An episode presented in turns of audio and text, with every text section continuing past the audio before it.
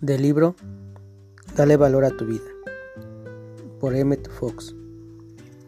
Título Mendigo. Cobra ese cheque. En su interior hay una fuente inagotable de poder si puede entrar en contacto con ella. Ese poder lo puede curar y lo puede inspirar al decirle qué hacer y cómo hacer. Lo puede sacar del territorio de Egipto y llevarlo a la tierra prometida, donde fluyen la leche y la miel le puede dar paz mental y sobre todo otorgarle el conocimiento directo de Dios. Ese es el poder de la oración científica. No hay problemas que la oración no pueda vencer, ni nada bueno que no pueda llevar a su vida. Ese es el mensaje de toda la Biblia.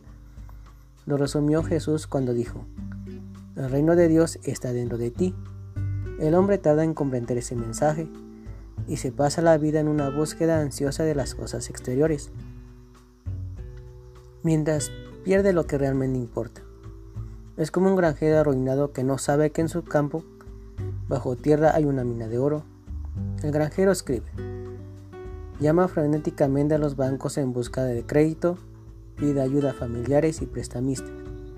Y entre tanto, la mina de oro se encuentra bajo su terreno, intocable, insospechada.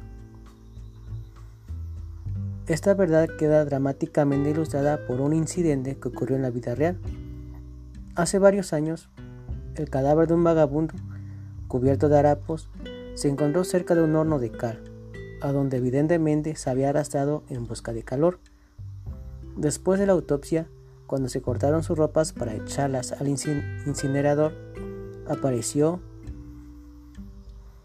cosido al forro de los pantalones, un cheque por una fuerte suma. Indudablemente, el dueño original del traje lo había cosido en su interior como medida de precaución y por alguna razón desconocida lo había olvidado. Considere la situación.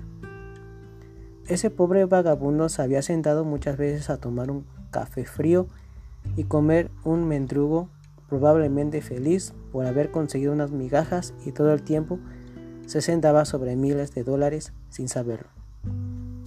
David advertido la riqueza que poseía, habría dormido bajo techo esa noche fatal, en vez de la intemperie, y habría salvado su vida.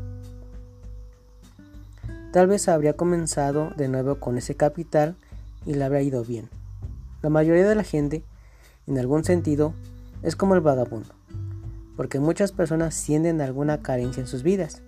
Quizás tengan mucho dinero, sin embargo, pueden ser por dioseros de salud de felicidad o de vivencia espiritual.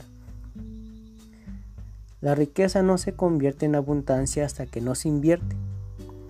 Un talento está muerto hasta que no se explota. Cobre su cheque en el banco del cielo y póngalo a producir en su vida. Fíjese bien, este es el momento correcto. Fíjese bien, este es el día de la salvación.